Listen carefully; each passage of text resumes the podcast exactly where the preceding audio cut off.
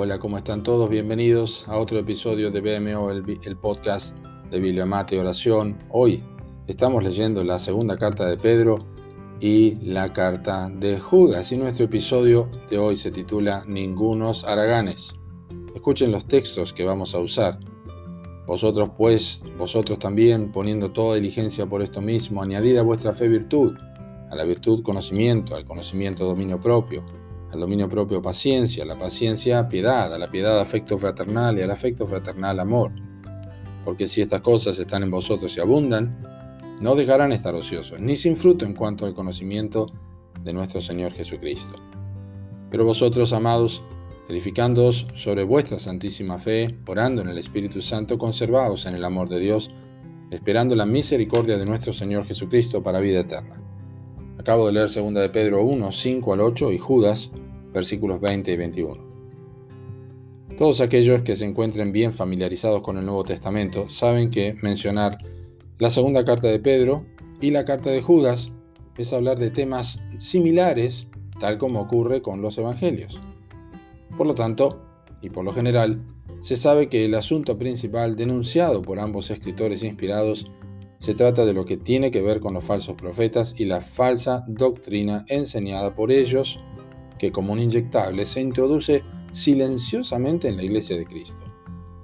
Pedro habla de la necesidad de ser cuidadosos a través de una actitud defensiva por causa de un conocimiento previo del asunto.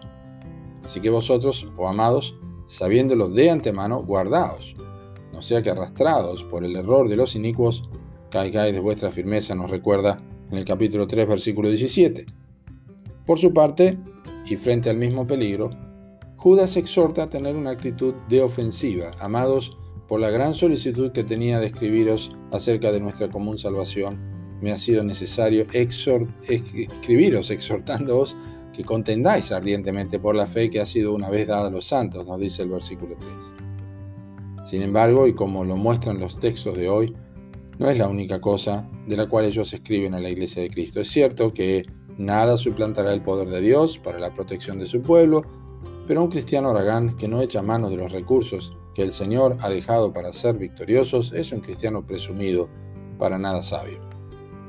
La edificación en la fe, la oración bajo la dirección del Espíritu Santo y la preservación en la obediencia, que es la demostración del amor de Dios, son todas indicaciones de una relación genuina con Dios tal como lo presenta Judas.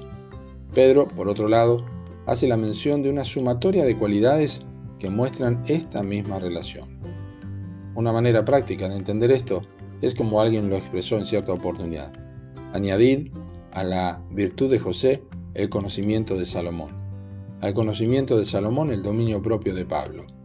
Al dominio propio de Pablo la paciencia de Job. A la paciencia de Job la piedad de David. A la piedad de David el afecto fraternal de Jonatán. Al afecto fraternal de Jonatán el amor de Juan. Los cristianos genuinos no son haraganes y por eso manifiestan su verdadera relación con Dios y su absoluta constancia en la lucha y la consecuente protección de los falsos maestros y la falsa doctrina.